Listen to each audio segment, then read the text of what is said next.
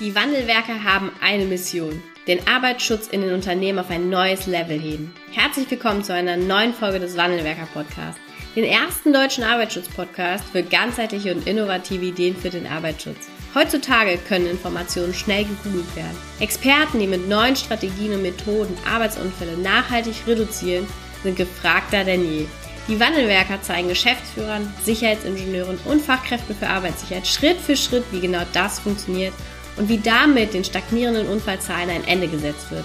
Es gibt keinen Grund, länger zu warten. Jetzt ist der Zeitpunkt, um Arbeitsunfälle zu reduzieren. Hallo und herzlich willkommen zu einer neuen Podcast-Folge. Ich begrüße ganz herzlich heute Daniel Limmert im Podcast-Interview. Hallo Daniel. Hallo Anna, grüß dich. Guten Morgen, schön, dass du da bist. Ähm, es war heute eine kurzfristige Verabredung mit uns beiden. Wir haben nämlich heute den 27. November und das Interview wird morgen ausgestrahlt und wir haben uns gestern verabredet. Aber die Dringlichkeit des Themas, ähm, äh, ja, hat es jetzt einfach so, so erfordert und ich freue mich umso mehr, dass du dir jetzt die Zeit nimmst, hier am Samstagmorgen gemeinsam das Podcast-Interview aufzunehmen. Du ähm, bist äh, von Hause aus oder in deiner, in deiner Woche EHS-Manager bei Siemens bist aber nebenbei auch Vorstand im VDSI. Und ähm, ja, und ihr seid ja im VDSI eben auch immer daran, äh, für eure Mitglieder und eure Mitgliederinnen ähm, alle Informationen, die es eben braucht, in der betrieblichen Praxis den Arbeitsschutz umzusetzen, auch bereitzustellen. Seit dem 24.11. gilt jetzt das neue geänderte Infektionsschutzgesetz und damit auch die 3G-Regel im Unternehmen, im Betrieb.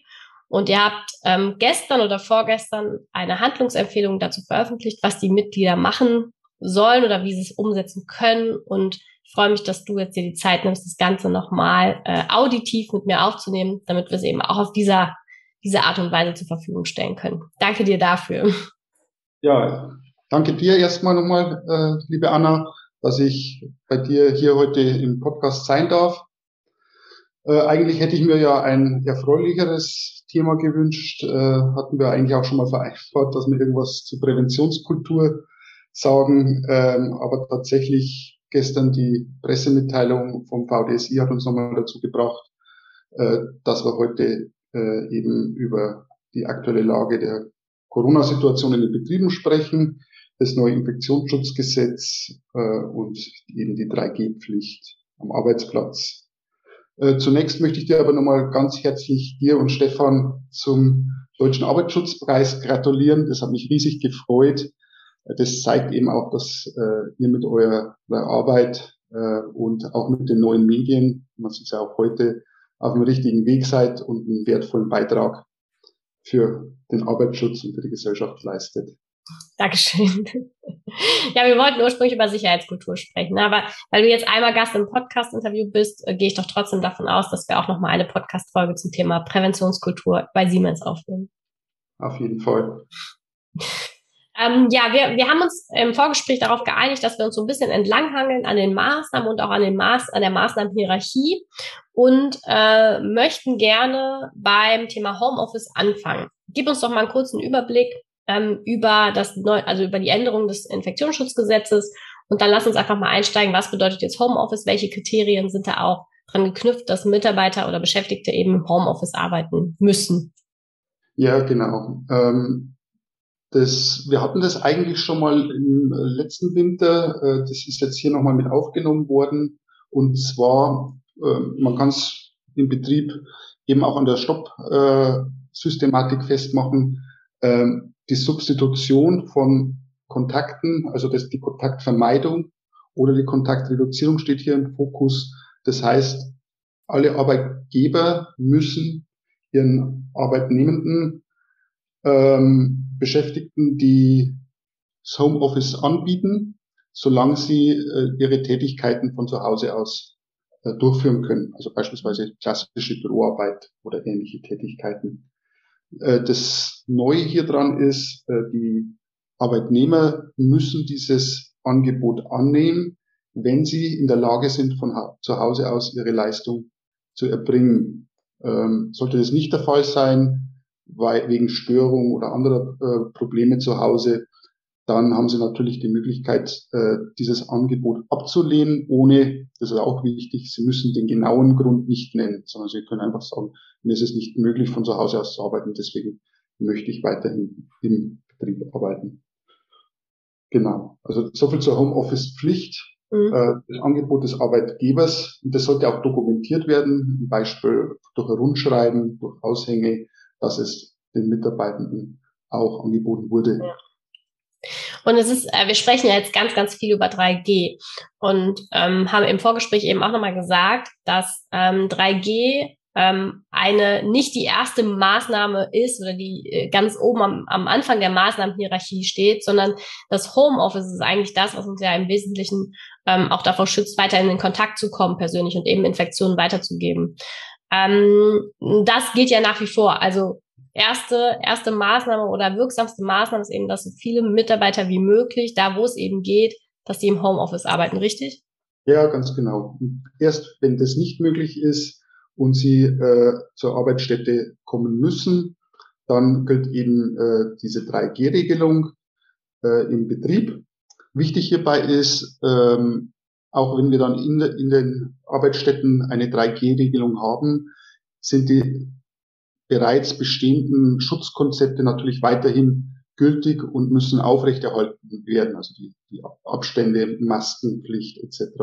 Das verliert alles nicht seine, seine Gültigkeit, weil wir jetzt 3G im Betrieb haben. Das ist nochmal ganz wichtig. Was mich, äh, ja, ich muss mal persönlich sagen, auch auf der einen Seite gefreut hat, auf der anderen Seite äh, auch gewundert hat, ist der Adressat dieser Regelung ist ganz klar in erster Linie der Arbeitnehmer. Das heißt, äh, die Arbeitnehmer haben eine Bringpflicht. Mhm. Sie müssen dem Arbeitgeber nachweisen, dass sie mit einem aktuell gültigen Test, dass sie äh, quasi ein, äh, eins der drei Gs erfüllen. Ähm, davon befreien können sie sich nur von dieser Testpflicht, indem sie nachweisen, dass sie entweder geimpft oder genesen sind. Also ich muss meinen Status klar nicht ähm, meinem Arbeitgeber sagen, ich hatte eine Corona-Erkrankung und bin äh, genesen. Das muss ich meinem Arbeitgeber nicht sagen. Ich kann als Ersatz täglich oder regelmäßig mich testen lassen. Das, äh, ich finde, das ist für die Perspektive nochmal ganz, ganz wichtig. Ne? Es gilt eben keine Impfpflicht in Betrieben, ne? sondern die Perspektive ist, es gilt, dass das getestet werden muss. Jeder muss sich 24 Stunden oder regelmäßig testen. Und davon kann man sich eben befreien lassen, wenn dann. Und dann kommt das Thema Impfung und Genesen ins Spiel. Ne? Ganz genau. Und das ähm, macht es dann nochmal deutlich. Ne? Ja. Ähm, genau, der Arbeitgeber äh, hat eigentlich die Verpflichtung, diese ähm, eine der dieser drei Gs ähm, zu kontrollieren und zwar bevor der Arbeitnehmer die Arbeitsstätte betritt ähm, und dies auch zu dokumentieren. Hm. Vielleicht können wir da mal reinschauen. Was bedeutet das? Also wie kann ich das ja. auch praktisch umsetzen? Jetzt gibt es ja in vielen Unternehmen eben einen Zaun und ein Tor. Ja. Ähm, wie kann jetzt, können jetzt Unternehmen ähm, und auch Führungskräfte das in die Praxis umsetzen? Genau, also wichtig ist, glaube ich, da auch nochmal äh, zur, zur Dokumentation. Ähm, ich muss ähm, als Arbeitgeber nicht oder ich, ja, ich muss nicht und ich sollte auch nicht den äh, Impfnachweis oder den genesenen Nachweis selbst dokumentieren, mhm. sondern es reicht äh, abzuhaken, ich habe ihn gesehen und könnte ihn jetzt direkt auch wieder ähm, vernichten, diesen Nachweis, mhm. weil, weil ich es gesehen habe. Ähm, die Arbeitnehmer müssen den aber an der Arbeitsstätte mitführen. Wenn Sie freiwillig in der, ähm, sich bereit erklären, können Sie es natürlich beim Arbeitgeber hinterlegen, was auch Sinn macht, ähm, dass bei Kontrollen, dass man dann sagt, okay, der Arbeitgeber hat auch eine, eine Kopie davon und kann das dann äh, bei den Kontrollen den Behörden nachweisen. Aber am Zaun, wenn wir jetzt nochmal in diese Situation vor Ort gehen, ist im Grunde genommen eine Liste. Da wird dann abgehakt, ist getestet. Können wir gleich nochmal in die Tests auch einsteigen oder hat sich testen lassen, ist geimpft oder genesen. Dann steht hinter dem Namen, ist im Grunde genommen nur das Häkchen. Ne? Da liegt jetzt nicht ein Stapel an Testnachweisen oder ein Stapel an Impfpässen, sondern im Grunde genommen nur der Haken, ja, erfüllt einer der drei Gs. Ne? Genau. Also es ist, ähm, man kann sich so vorstellen, eine einfache Liste, wenn, ähm, gut, beim ersten Tag ist die Liste noch leer, ohne Häkchen. äh, beim, am zweiten Tag, wenn Mitarbeitende ähm, den Nachweis erbracht haben, dass sie äh, geimpft oder genesen sind, dann würde bei den Geimpften schon äh, vorausgefüllt beispielsweise ein Häkchen sein. Dann müsste man das gar nicht mehr kontrollieren. Mhm. Bei einem Genesenen äh, wäre ein Häkchen und ein Datum beispielsweise, wann dieser Status abläuft. Das ist nämlich auch nochmal ganz wichtig. Also der Geimpfstatus äh, ist derzeit nach derzeitigem Recht quasi äh, unendlich gültig. Das wird sich wahrscheinlich nochmal ändern. Und, aber der genesenen Status äh, sechs Monate äh, nach mhm. der Genesung. Und beim getesteten Status wäre eben kein Häkchen, sondern müsste dann der, die Mitarbeitenden müssten dann ihren Status immer wieder nachweisen, arbeitstäglich. Ja. Ja. ich glaube, viele Unternehmen arbeiten eben dann auch vielleicht so mit Bändchen, ne, für, für diejenigen, die geimpft sind, dass sie, das dann eben ein bisschen schneller erkennbar ist, ob derjenige äh, geimpft oder getestet ist und dann eben noch mal kurz warten muss, bevor er die Betriebsstätte betreten darf. Genau, das sind alles so Möglichkeiten. Man muss halt immer aufpassen, ähm, dass man äh, auf Neudeutsch kein Blaming äh, irgendwie ja. veranstaltet äh, mit solchen Bändchen, die dann jeder sehen kann und dann der Club der Geimpften etc. Das kann dann für manche, die nicht äh, geimpft oder genesen sind, dann auch wieder äh, irgendwie negativ da sein. Ich, da bin ich also eigentlich persönlich kein so ein Freund davon, sondern eher von anonymen Listen. Äh, und dann weiß jeder im Betrieb, okay, wer hier an der Arbeitsstätte ist, erfüllt eins dieser drei Gs. Ja. das ist ganz wichtig, dass man da die Datenschutz auch entsprechend äh, hochhält. Ja, wichtiger Punkt. Ja. Äh, wie sieht das jetzt mit den Tests vor Ort aus? Ähm, wenn jetzt ein, Unter, ein, ein äh, Beschäftigter eben nicht genesen oder geimpft ist und ähm, den Status vorzeigen kann, ähm, darf ja, gilt ja kein Antigen-Schnelltest, so wenn ich es richtig verstehe, sondern es muss ähm, ja vor Ort unter Aufsicht des Arbeitgebers getestet werden. Ja, das sind, ähm, das sind, da ist ganz schön viel Verwirrung drin, welche Tests gelten, welche nicht. Ähm, rein technisch gesehen, soweit ich das weiß, gibt es zwei Arten von Tests. Also nur rein technisch gesehen. Einmal den PCR-Test, mhm. der ähm, quasi ähm, das Erbgut des Virus ähm, untersucht wird und ähm, auch wesentlich ähm, deutlicher ist, empfindlicher ist. Dieser Test ist 48 Stunden gültig, auch sehr aufwendig eigentlich. Und dann gibt es diese POC, diese Antigen-Tests als zweite Kategorie, also rein technisch gesehen. Ähm, die sind jetzt bekannt unter diesen Bürgertests in der Apotheke oder in so Testzentren kann man die machen lassen. Man kann die gleichen Tests auch äh, natürlich als Selbsttest gibt's die auch. Ähm, und da muss man unterscheiden, es gibt dann diesen Selbsttest unter Aufsicht. Das heißt, äh, da wird Personal vom Betrieb geschult das dauert nicht allzu lange. Ich glaube, das ist eine halbe Stunde oder so. Und dazu bestellt, äh, diese Tests zu beaufsichtigen. Das ist auch ganz wichtig. Ähm, und dann kann man die unter Aufsicht machen. Also nicht gültig ist ein Test, den ich zu Hause mache und da mitbringe und sage, hier, ich habe mich zu Hause getestet, ohne Aufsicht, sondern ähm, es ist auch nicht gültig, dass, dass jetzt zwei äh, Mitarbeitende sagen, ja, ich habe den, den Test mhm. überwacht der andere den Test und es muss schon von der, vom Betrieb festgelegt werden, das Testkonzept. Das ist, glaube ich, nochmal ganz wichtig. Okay. Und dann ist dieser Test 24 Stunden gültig. Mhm. Entweder von der Apotheke, Testzentrum oder unter Aufsicht im Betrieb. Mhm. Und das Ganze ist aber ähm, ein, schon ein bisschen was anderes, unter Aufsicht zu testen, als der eine Arbeitnehmer guckt auf den anderen Arbeitnehmer oder der, der eine, der gerade steht, vielleicht der äh, Werkschützer guckt auf den Test, sondern es ist wirklich ein festgelegtes, festgelegtes Testkonzept mit geschultem Personal. Genau, man kann okay. natürlich äh, das pragmatischerweise ähm, je nach Aufkommen an, an, der, an der Pforte ähm, auch an einen Pförtner delegieren, äh, diese Tests zu überwachen, wenn man ihn entsprechend schult. Ja. Ähm, dann, dann ist es durchaus möglich. Also all diese Lösungen sind, sind durchaus äh, denkbar. Ähm, das muss halt dann individuell äh, gestaltet werden. Wenn die Pförtner ohnehin sehr viel zusätzliche Tätigkeiten haben, dann äh, wird sich vielleicht ein anderes Konzept besser eignen. Mhm. Ähm, der Testzeitpunkt, also wann sollte ich testen? Äh, wir haben gerade schon gesagt, 24 Stunden ist ja gültig. Ja, das ist nochmal ein ganz wichtiger Punkt, äh, Anna. Äh, die PCR-Tests sind ja 48 Stunden gültig. und die äh, POC-Antigen-Tests 24 Stunden. Ähm, ich hatte jetzt schon sehr viele Fragen, ähm, naja, von Mitarbeitenden, ich gehe Mittag in den Betrieb, teste mich Mittag und ähm, am nächsten Tag zur Kontrolle morgens ist der ja noch gültig, kann ich dann den ganzen Tag äh, auf der Arbeitsstätte bleiben. Ähm, das sehe ich nicht so, denn bei einer Kontrolle ähm, sollte der Test noch gültig sein. Also von daher tatsächlich 24 Stunden, wenn dieser Testzeitraum ausläuft, äh, nachtesten oder die Arbeitsstätte dann bitte verlassen. Hm.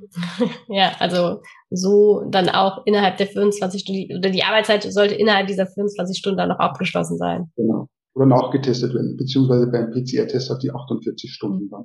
Okay. Okay. Ähm, kannst du, uns haben jetzt einige Fragen auch erreicht Richtung Betriebsrestaurants und Besprechungen und Pausenräume. Kannst du dazu noch mal eine kurze Einschätzung geben? Was gilt da? Ja, genau. Ähm, das ist auch nochmal äh, wichtig. Ähm, Im Infektionsschutzgesetz wird die Arbeitsstätte ähm, genannt. Und die Arbeitsstätte, ähm, übrigens das BMAS hat da eine ganz tolle Seite, die haben wir bei uns in der Pressemitteilung auch verlinkt mit FAQs. Und dort äh, wird es dann nochmal genauer erläutert. Das ist praktisch das Betriebsgelände, die Büros, die Werkshalle, aber auch Baustellen, also außerhalb des eigenen Betriebsgeländes. Ähm, es sind die Kantinen, es sind Wege, ähm, all das ist die Arbeitsstätte. Und das ist auch nochmal wichtig, ähm, in einer geschlossenen Kantine, in einem geschlossenen Betriebsrestaurant, das gilt als Arbeitsstätte und dort gilt dann auch diese 3G-Regelung. Also man muss dort nicht eine 2G-Regelung äh, einführen und dann äh, die Mitarbeitenden, die jetzt nicht geimpft oder genesen sind, ausschließen von, von, von, von der Nahrung. Das ist wichtig. Und die dürfen ihre Mittagspause dann schon äh, auch in der Kantine holen. Mhm. Und da gilt ja eben auch das Schutzkonzept, was im Vorfeld ja schon definiert wurde. Abstände. Ausgaben etc. etc. Ja, richtig, genau. Also das sieht man dann auch, ähm, da sind äh, die Mitarbeiter immer wieder mal verblüfft, dass sie draußen äh, im, im normalen Restaurant um die Ecke äh, zu viert oder zu sechs an einem Tisch sitzen dürfen, ohne Maske und in den, äh, in den Kantinen dann mit Abstand ähm, quasi relativ einsam ihr, ihr Verpflegung aufnehmen müssen. Aber genau das ist der Grund dafür, dass man hier andere äh, Normen hat und äh, auch andere Regelungen. Ja, ja, okay. Ähm, wir haben äh, jetzt ganz viel über ähm, die Regelungen gesprochen und wie man die auch umsetzen kann. Ähm, was ist denn so deine Erfahrung oder was, wie wichtig ist es eben auch bei all diesen Regelungen, die Mitarbeiter zu informieren und das auch über viele Kanäle zu tun, sodass da jeder im Unternehmen eben auch mitgenommen werden kann, dass am Mittwochmorgen, wenn eben vor dem Tor steht, wenn man vor dem Tor steht und es gilt 3G, der Fördner, der Werkschutz oder wer auch immer da gerade steht, nicht all die Energie abkriegt, die sich da vielleicht manchmal aufstaut. Ja, das ist sehr wichtig. Also das, ähm, äh, das dann nochmal genau zu erklären mit, mit Rundschreiben oder mit Informationen, auch mit äh, moderner Technik, sage ich jetzt mal, äh, über die Sicherheitsbeauftragten in, in Gesprächen, die dann wieder als Multiplikatoren dienen, äh, klar zu machen, dass das keine Willkür vom Unternehmen oder von dem Pförtner ist, sondern dass das einfach äh, ein, das Umsetzen von, vom aktuellen Recht ist, das auch äh, durch die Behörden im Übrigen äh, stark kontrolliert wird und äh, mit äh, bis zu 25.000 Euro Bußgeld geahndet wird. Und soweit ich das jetzt gesehen habe, nicht nur für den Arbeitgeber, sondern auch für den Arbeitnehmer bis zu 25.000 Euro Bußgeld äh, bestehen können. Also von daher ist es dringlich, äh, diese Regelungen einzuhalten und lieber dann innerhalb der 24-Stunden-Frist die Arbeitsstätte zu verlassen und nicht irgendwie etwas ausreizen zu wollen. Ähm, vielleicht können wir aber auch nochmal was zu den Kontrollen an sich sagen. Also wichtig ist auch nochmal vielleicht bei der Dokumentation und bei den Kontrollen, äh, dass diese äh, rein als Zugangs Kontrolle dienen, also diese, mhm. diese Nachweise. Sie dürfen nicht für andere Zwecke genutzt mhm. werden und sie müssen vernichtet werden, wenn sie nicht mehr äh, äh, gebraucht werden, also vom Datenschutz her. Das ist das Minimierungsprinzip. Maximale Aufbewahrungsfrist hat der Gesetzgeber mit sechs Monaten gegeben. Dann auch müssen die, die Unterlagen vernichtet sein. Ähm, die Kontrollen äh, richten sich an den Arbeitgeber, der kann das allerdings dann auch delegieren, beispielsweise, wie wir ja schon hatten, an den Pförtner, mhm. kann selbst durchführen natürlich. Er kann es aber auch an die Führungskräfte delegieren. Also je nach ähm, Betrieb kann es total unterschiedlich aussehen. Aber er kann es auch elektronisch kontrollieren, beispielsweise über Drehkreuze. Also sagt äh, allen Mitarbeitenden, die äh, nicht geimpft oder genesen sind, entziehe ich äh, auf der elektronischen Karte die Berechtigung, durchs Drehkreuz zu gehen. Äh, und die müssen sich dann quasi beim Pförtner melden und ihren Test nachweisen. Mhm. Solche Möglichkeiten gibt es.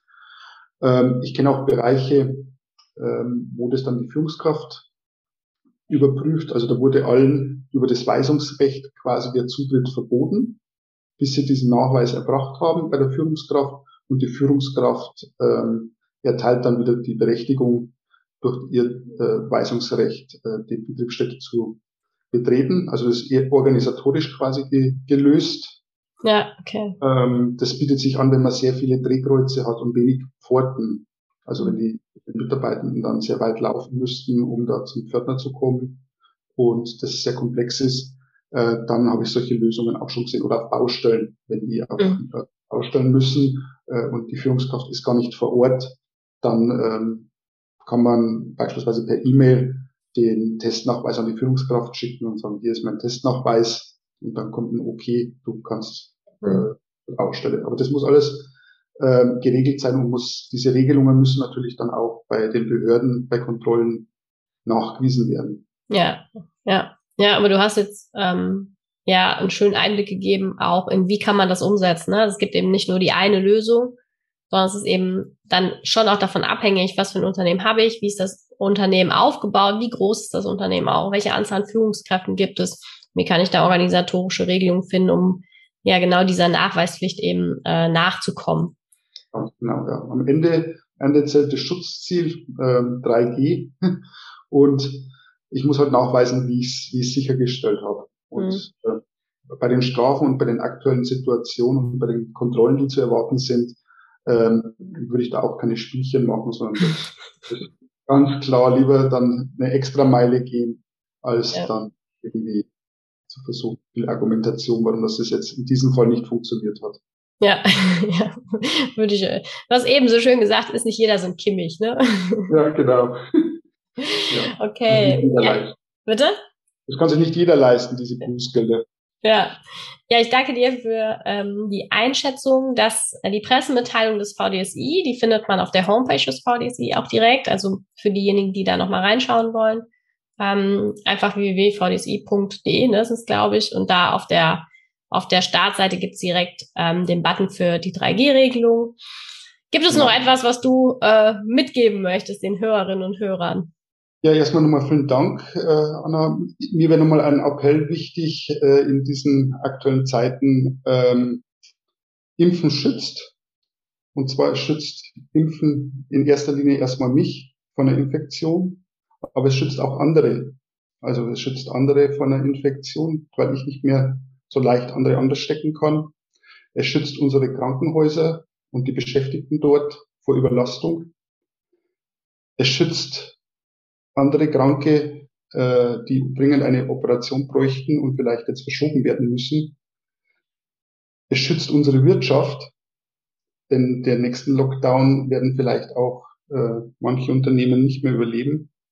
Es schützt unsere Kinder, es schützt unsere Jugendlichen, die dringend äh, die Schule weiter besuchen müssen und auch Jugendliche ihre Kontakte weiterknüpfen müssen und ihre Erfahrungen machen müssen. Und ganz wichtig, es schützt auch unsere Gesellschaft vor der äh, Spaltung. Von daher, ich glaube, das ist schon mal wichtig, das auch zu zeigen. Es ist nicht nur ein Virus, vor dem es schützt, sondern es schützt so vieles, das Impfen. Von daher mein Appell, lassen Sie sich schüt äh, schützen Sie sich und lassen Sie sich impfen. Lieber Daniel, ich danke dir. Danke. Ja, vielen Dank für das Interview. Vielen Dank auch für deinen Appell ähm, ja, für euch vor Ort natürlich bei Siemens, ne, weiterhin, dass ihr da gut durchs restliche Jahr kommt, ähm, auch durch die Wintersaison der Pandemie und äh, für den VDSI. Ähm, na klar, machen wir genauso weiter. Spielen wir auch im VDSI-Podcast aus. Ähm, und äh, für all diejenigen, die auch nochmal Fragen konkret an Vorstand des VDC haben, können sich da auch jederzeit melden und Kontakt herstellen. Danke ja, dir. Vielen Dank. Eine gute Zeit. Bleib gesund. Ja, du auch. Vielen Dank, dass du heute wieder dabei warst. Wenn dir gefallen hat, was du heute gehört hast, dann war das nur die Kostprobe.